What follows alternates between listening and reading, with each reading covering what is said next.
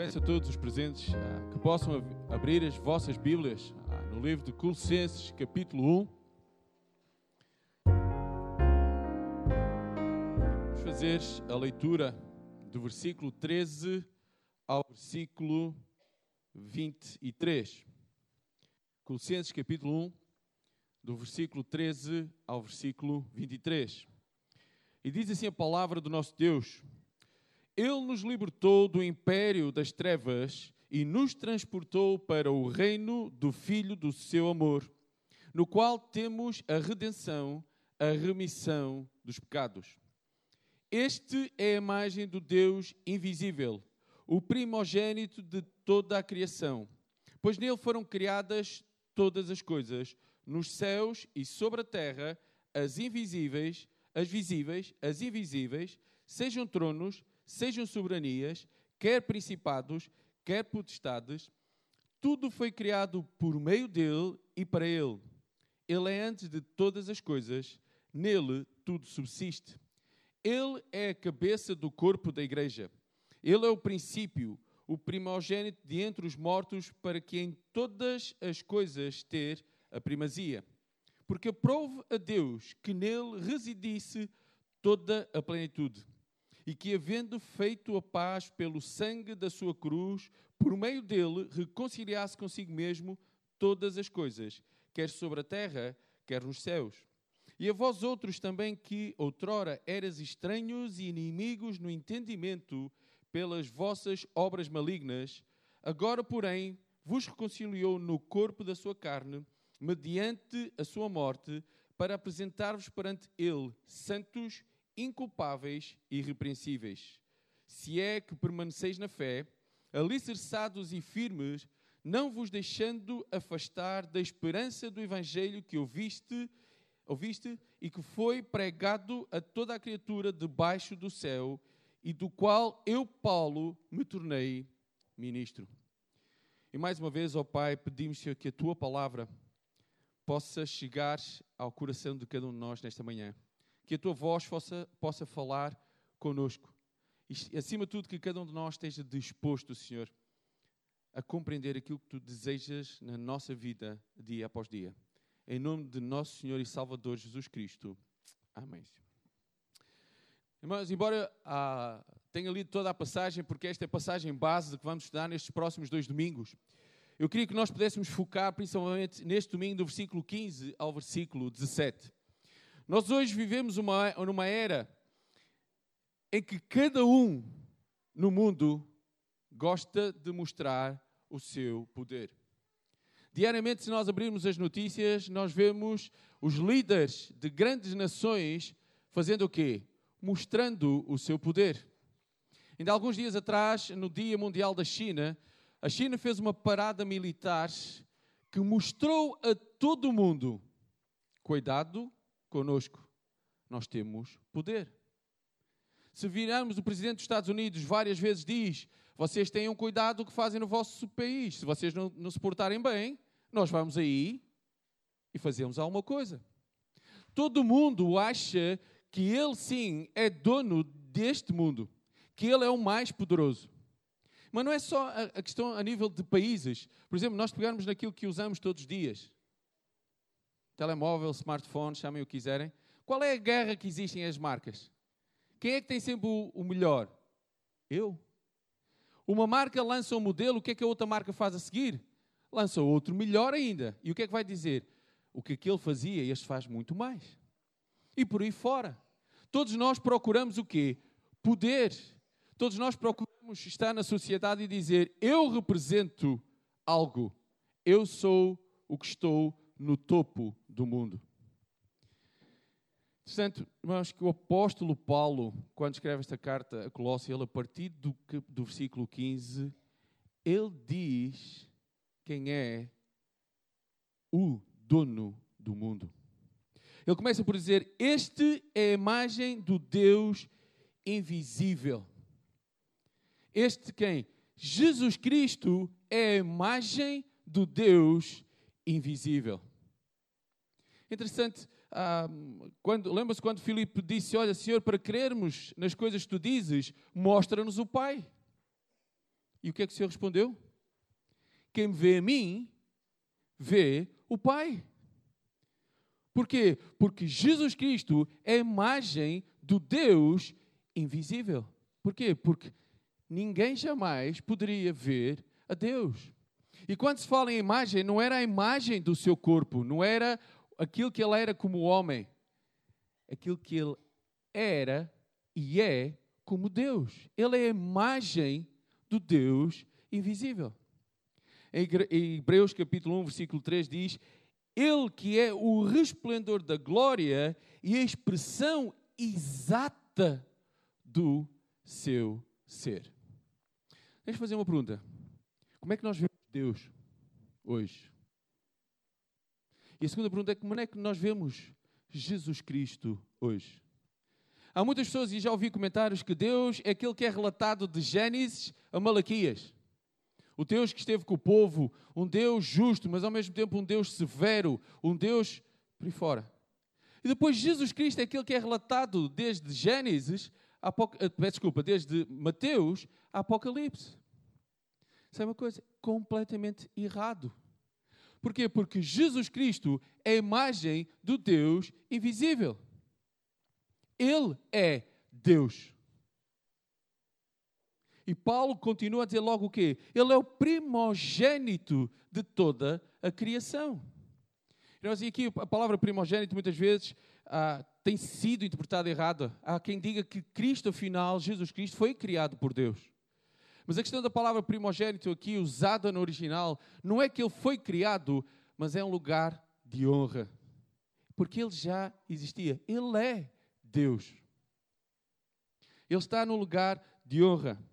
Hebreus capítulo 1, primeiro versículo e segundo diz: Havendo Deus outrora falado muitas vezes e de muitas maneiras aos pais pelos profetas, nestes últimos dias nos falou pelo Filho, a quem constituiu o quê? Herdeiro de todas as coisas, pelo qual também fez o universo o facto de ele ser, quando diz que ele é o primogênito da criação, ele não foi criado por Deus, ele é Deus, ele é a imagem do Deus invisível. Agora, Paulo diz que ele é o primogênito de toda a criação. Porquê? Porque depois do versículo 16 ele começa a dizer o porquê. Para nós percebermos esta questão, por exemplo, do primogênito, se formos a Salmo 89, versículos 26 e 27, enquanto Davi, ao longo daquele salmo, está a dizer quem é Deus. Depois Deus diz que Davi será o primogênito de todos os reis. Ora, nós sabemos que Davi era o, o filho mais novo. Davi não foi o primeiro rei. O que o Senhor está a dizer é que o vai, iria pôr Davi num lugar de honra perante todos os reis. Por isso é que ele é o primogênito de todos os reis.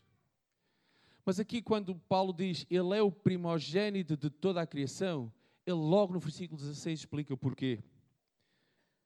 Pois nele foram criadas todas as coisas. Nele foram criadas todas as coisas. E é interessante que depois é descrito, e temos aqui oito coisas que são descritas. O que é? os céus, na terra, as visíveis, as invisíveis, tronos, soberanias, em muitas versões usado autoridades, principados e potestades. Por outras palavras, peço desculpa, tudo foi criado por Ele, quer no céu, quer na terra. Porquê? Porque Ele é a imagem do Deus invisível, o primogênito de toda a criação. E para que não houvesse ah, dúvidas que era o primogênito de toda a criação, Paulo refere, porque nele foram criadas todas as coisas. E relata tudo isso. Tudo, absolutamente tudo, quer no céu, quer na terra, foi criado nele. Depois o versículo continua. Tudo foi criado por meio dele e para Ele. Sabe uma coisa que o, mundo precisa de descobrir? Que eu preciso descobrir? O universo não foi criado para mim. O mundo, o homem hoje vive como se o universo dependesse dele. Como se o universo fosse criado para ele. Tudo o que o mundo tem é para mim. Tudo o que o mundo me oferece é para quem? É para mim. Tudo o que existe é para quem? É para mim. O apóstolo Paulo está a dizer exatamente o quê? Tudo foi criado nele e para ele. Não é para mim. O que me, o que me rebaixa ao mais reles ser. Porque eu não sou nada. Eu não sou ninguém. O apóstolo Paulo tem cuidado de dizer ao Colossos: olha, vocês, e temos que perceber, e, e a semana passada a, a, mensagem falou disso, exatamente, um deles vivia, eles viviam no império romano, dos maiores impérios que existia, a opressão que existia. Um dos problemas era a adoração a anjos. Tudo isto, o que o Paulo está a dizer, olha, vocês podem pensar o que quiserem, mas tudo foi feito por Ele e para Ele. Não há ninguém à face da terra que esteja acima de Jesus Cristo. E novamente, hoje o mundo vive na autossuficiência. Eu não preciso de ninguém para nada. Eu sou capaz de tudo e mais alguma coisa. E para mais quando o homem chega a certos lugares, como por exemplo presidente de uma grande nação, presidente de uma organização mundial, ele acha que é autossuficiente para tudo e mais alguma coisa. Eu não preciso. E a verdade é que esses homens, se quiserem alguma coisa, fazem assim, estala e as coisas estão. Mas sabe uma coisa? Eles não são rigorosamente nada nem ninguém. Porque Jesus Cristo, Ele é a imagem do Deus invisível, o primogênito de toda a criação, em que tudo foi criado nele e para Ele. Gálatas capítulo 2, versículos 19 e 20. Porque eu, mediante a própria lei, morri para a lei, a fim de viver para Deus. Estou crucificado com Cristo, logo, já não sou eu quem vive, mas Cristo vive em mim. E esse viver que agora tenho na carne, vivo pela fé no Filho de Deus, que me amou e a si mesmo se entregou por mim. Na próxima semana, irmãos, nós vamos ver exatamente que este Deus Todo-Poderoso, este Jesus Cristo, que é a imagem do Deus invisível, eh, em que todas as coisas foram criadas nele e para ele, ele deu a sua vida por mim e por ti. Pergunta esta manhã novamente: quem é Jesus Cristo na tua vida? Ou tu continuas a achar que eu sou autossuficiente Ainda hoje de manhã estávamos a falar um pouquinho nisso. Eu sou dono da minha própria vida. Eu faço o que quero, quando quero, porque eu, só mais eu e mais eu e chega. Eu, sou mais eu e mais eu e chega. E sabem, este mundo vive para mim. Este mundo foi, eu já ouvi muitas vezes, Deus criou o um mundo para que eu pudesse aproveitar tudo o que tem. É verdade, mas este mundo não foi feito para mim. Ele foi feito para Ele e por Ele. O que é que representa Jesus Cristo nas nossas vidas hoje?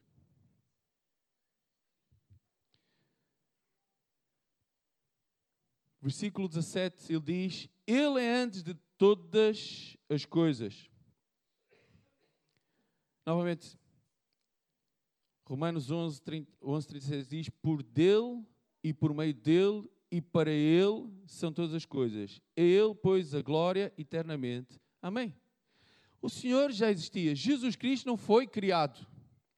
E se voltarmos e, e começarmos logo no Gênesis, no início, que é que Senhor diz? Façamos o homem à nossa imagem e semelhança. Não é um ser criado. Ele é Deus.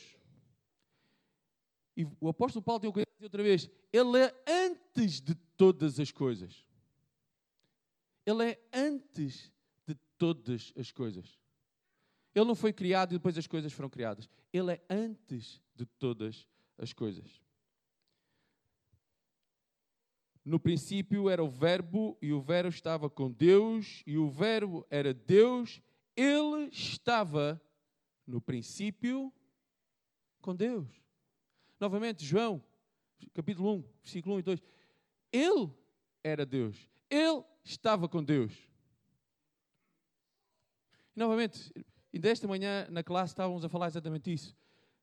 O mundo quer transmitir que Jesus Cristo simplesmente foi mais um mero homem. Foi talvez um ser divino que foi criado por Deus e depois Deus criou todas as coisas. Paulo tem o cuidado de dizer que ele é antes de todas as coisas. E todas as coisas foram criadas nele e por ele. Por isso é que ele diz: Ele é a imagem do Deus invisível. E novamente, não era o seu corpo, mas quem Jesus Cristo era e é. Ele é Deus. E é interessante que ele termina o versículo 17 a dizer o quê? E nele tudo subsiste. Interessante que a semana passada o pastor uh, João, a falar na sua mensagem, falou na questão da vontade decretiva de Deus. E uma das coisas mais espetaculares é o universo. Deus decretou que o universo é conforme é. E por muito que vão, possam ir a explorar outros planetas, eu não consigo entender. E acredito que muitos estudiosos ainda é uma coisa louca. Como é que tudo está no seu lugar certo? Imaginem se, se o Senhor cortasse, e para nós imaginemos que todos os planetas estão seguros por uma cordinha. E o próprio Sol. Imaginem se o Sol fosse cortado a corda. O que é que aconteceria ao resto? O que é que aconteceria a nós? Derreteríamos. Imaginem se outro planeta fosse cortado. Porquê? Tudo subsiste nele. Das imagens que eu mais gosto é aquela imagem que há uma mão que representa a mão de Deus e o planeta Terra. Ele subsiste. Tudo subsiste nele. Os átomos, a atmosfera, o oxigênio que nós temos, tudo certinho. O que é que acontece quando vamos para sítios em que o oxigênio não é nas quantidades corretas? O nosso corpo não consegue respirar. Deus mantém tudo isto conforme Ele quer, segundo a sua vontade decretiva. É assim está estabelecido assim. Porquê? Porque Ele era antes de todas as coisas, tudo foi criado nele e para Ele. João capítulo 1, versículo 3, novamente diz: Todas as coisas foram feitas por intermédio dele, e sem ele, nada do que foi feito se fez. Deixa-me fazer uma pergunta. Quais são os, os objetivos na tua vida? Talvez o objetivo na tua vida seja um bom trabalho, uma boa carreira, criar família, ter filhos. Ou talvez muitos possam não, eu gostava de servir ao Senhor no ministério, eu gostava de estar mais envolvido com a igreja, eu gostava de ajudar os outros, eu gostava de, de estar mais tempo em comunhão com Deus. Sabe uma coisa? Há coisas piores, há coisas melhores, mas todas elas estão incompletas. Se o foco na nossa vida não for Jesus Cristo. Porque eu posso estar a servir o Senhor na igreja e o meu foco não ser Jesus Cristo. Eu posso estar a tentar ajudar os outros e o meu foco não ser Jesus Cristo. O que me leva à pergunta que eu fiz há pouco atrás: quem é Jesus Cristo na tua vida? Paulo tem o cuidado de dizer que ele é Deus. Tudo o que foi feito foi feito por ele e para ele. Por outras palavras, o que ele está a dizer a Colossos, olha, tudo aquilo que vocês acreditam, todos os principados, as potestades, todas as autoridades que vocês veneram, nada se comparam à pessoa de Jesus Cristo. Quem é Jesus Cristo na tua vida? Os versículos, quer o versículo 13 e 14 e os versículos 18 para a frente, vão dizer exatamente que que apesar de ele ser Deus, ele deu a sua vida para pagar o preço que eu, pecador, tu, pecador, tínhamos que pagar. Quem é Jesus Cristo na tua vida? Ele pagou o preço. Apesar de ele ser Deus, apesar de tudo que foi feito, foi feito por Ele e para Ele. Ele deu a sua vida para pagar o preço que eu tinha que pagar, que tu tinhas que pagar. Será que tu já reconheceste a Jesus Cristo na tua vida como Senhor e Salvador da tua vida? Paulo, quando diz quem é Jesus Cristo, ele diz: Olha, não há nada, absolutamente nada que vocês possam fazer que não seja por Jesus Cristo. Ninguém pode obter a salvação se não for em Jesus Cristo. E talvez hoje é algo que tu precisas de tomar uma decisão na tua vida, compreender que tu estás separado de Deus. O teu pecado te separa de Deus. Mas Deus, ao enviar Jesus Cristo, Ele pagou o preço. Ele derramou o seu sangue para a remissão dos nossos pecados. E eu preciso de aceitar esse sacrifício e reconhecer que só através dele eu tenho reconciliação com Deus. Mas talvez esta manhã muitos de nós já tomamos essa decisão. Qual é os nossos objetivos? Deixem passar a expressão a quem é que nós adoramos? Qual é, e deixem-me pôr entre aspas, quais são os nossos deuses? Paulo acabou de dizer veementemente, Ele é o supremo de todas as coisas. Nele subsiste todas as coisas. Por outras palavras, o que o apóstolo Paulo está a dizer aqui, eu tenho que viver rigorosamente para Ele. Porque nele tudo subsiste. Todas as coisas foram criadas nele e para Ele. Por isso, se eu fui criado nele e para Ele, a minha vida tem que ser vivida para Ele. E o apóstolo Paulo está a chamar os Colossos a dizer: Olha, como é que vocês estão a viver a vossa vida? E aquelas quatro coisas que o, que o pastor feriu, as heresias, que ainda vamos estudar, era isso que estavam a impedir os colossos de viver a sua vida para Jesus Cristo. A pergunta também é: o que é que me está a impedir a mim ou a ti de vivermos a nossa vida para Cristo?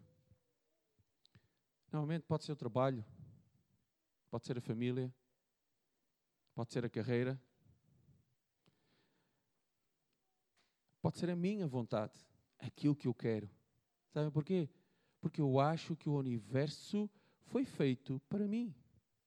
E eu tenho o direito de viver como eu quero, da maneira que eu quero e quando quero. O que o apóstolo Paulo escreve aqui e está a dizer aos Colossos é para nós hoje: olha, esquece isso. Tu foste criado por Jesus Cristo e para a glória de Jesus Cristo. E o que é que eu tenho feito com a minha vida? O que é que eu tenho feito com a minha vida diariamente? Em Atos capítulo 17, versos 24 a 28 diz: O Deus que fez o mundo e tudo o que nele existe, sendo ele Senhor do céu e da terra, não habita em santuário feito feitos por mãos humanas, nem é servido por mãos humanas, como se de alguma coisa precisasse, pois ele mesmo é quem dá a todos, a quem a todos dá vida, respiração e tudo mais. Mais uma vez, em Atos é-nos dito que eu não sou absolutamente ninguém. Eu não posso fazer nada. E tudo o que eu sou, eu sou, sou pela pessoa de Jesus Cristo. É Ele que me dá a vida, é Ele que me dá a respiração, ele não é servido por mãos humanas, como se de alguma coisa precisasse. Como se nós estivéssemos sentados perante o Senhor, deixem-me passar a expressão. Então, Senhor, o que é que precisas da minha parte que eu te possa fazer? Eu estou aqui. O que é que precisas que eu faça para ti? como se eu fosse alguém aos pés de Cristo. Eu não sou nada. O Senhor não precisa de nada. Ele pode estar lá e tudo o que Ele quer, Ele pode ter. E depois continua. E de uma só vez fez toda a raça humana para habitar sobre toda a face da terra, havendo fixado os tempos previamente estabelecidos e os limites da sua habitação. Novamente, vontade criativa. Tudo está conforme Deus quer. Para buscarem a Deus, se porventura tateando, eu gosto desta expressão, não é? Tateando, parece que andamos tipo cegos. Deixa ver se eu encontro Deus. Tateando o possam achar, bem que não está longe de cada um de nós, pois nele vivemos e nos movemos e existimos. Novamente, fomos criados por Ele, para Ele, e tudo subsiste nele. Como alguns dos vossos poetas têm dito, porque dele também somos geração. Eu preciso de reconhecer de uma vez por todas que eu não sou nada, eu não sou ninguém sem a pessoa de Jesus Cristo na minha vida. E mesmo aceitando o sacrifício de Cristo na minha vida, eu continuo a ser nada, nem ninguém, nem posso ter a minha vontade própria. Porquê? Porque eu tenho que viver para Ele. Porque tudo subsiste nele. Tudo foi criado por Ele e para Ele. Por isso é que a pergunta que eu, que eu fiz há pouco é: qual é o propósito da tua vida? Muitas vezes, talvez nós tenhamos propósitos que achamos corretos: servir, ministério, estar envolvido na igreja. Mas todos eles são incompletos se o foco da minha vida não for Jesus Cristo. A minha vida tem que glorificar Jesus Cristo. A minha vida tem que refletir Jesus Cristo. Interessante, irmãos, que eu passei um pouco os versículos 13 e 14 e entre o 15 e o 17, porque eu preciso de perceber quem é Jesus Cristo. Não foi um mero homem que morreu naquela cruz. Não foi um ser criado por Deus que morreu naquela cruz, que derramou o seu sangue é o Deus, a imagem do Deus invisível. Ele é que morreu naquela cruz para pagar o preço que eu tinha e tu tínhamos que pagar. Eu preciso de perceber de uma vez por todas quem é Jesus Cristo. E o apóstolo Paulo, nestes três versículos, ele diz exatamente isso aos Colossos. E nos está a dizer hoje: olha, não é o presidente de um país, não é a maior nação. Eles não têm poder absolutamente nenhum. E sabe porquê? Porque se o Senhor hoje disser assim: olha, país tal desaparece, o país pode desaparecer. Se o Senhor quiser meter guerra entre uns países e outros e tira, diz, para, para que o mundo perceba quem é o Supremo, é Jesus Cristo. O título que eu pus foi exatamente isto: Jesus Cristo, o Supremo. Não há ninguém acima de Deus. Não há ninguém acima da pessoa de Jesus Cristo. E Paulo é explícito. Agora a pergunta é: porquê é que é tão difícil muitas vezes eu perceber isso na minha vida? O que é que eu tenho feito com a minha vida? Eu queria terminar com título, com Tito, peço desculpa, capítulo 2, versos 11 a 13, que diz: porque a graça de Deus se manifestou salvadora a todos os homens, educando-nos para que, renegados, renegadas a impiedade e as paixões mundanas, vivamos no presente século sensata, justa e piedosamente, aguardando a bendita esperança e a manifestação da glória do nosso grande Deus e Salvador Jesus Cristo. Amém? o nosso Deus e Salvador Jesus Cristo. Mas é que até que esse dia chegue, como diz aqui, a esperança que nós temos. Quem é a pessoa de Jesus Cristo na minha vida? Como é que eu tenho vivido a minha vida? Será que as pessoas podem ver na minha vida Jesus Cristo? Será que ao olhar as pessoas que ao redor, que estão ao meu lado, podem ver Jesus Cristo na minha vida? Eu preciso de refletir Cristo. Conforme Paulo disse que Jesus Cristo é a imagem do Deus invisível, a minha vida precisa de refletir Jesus Cristo.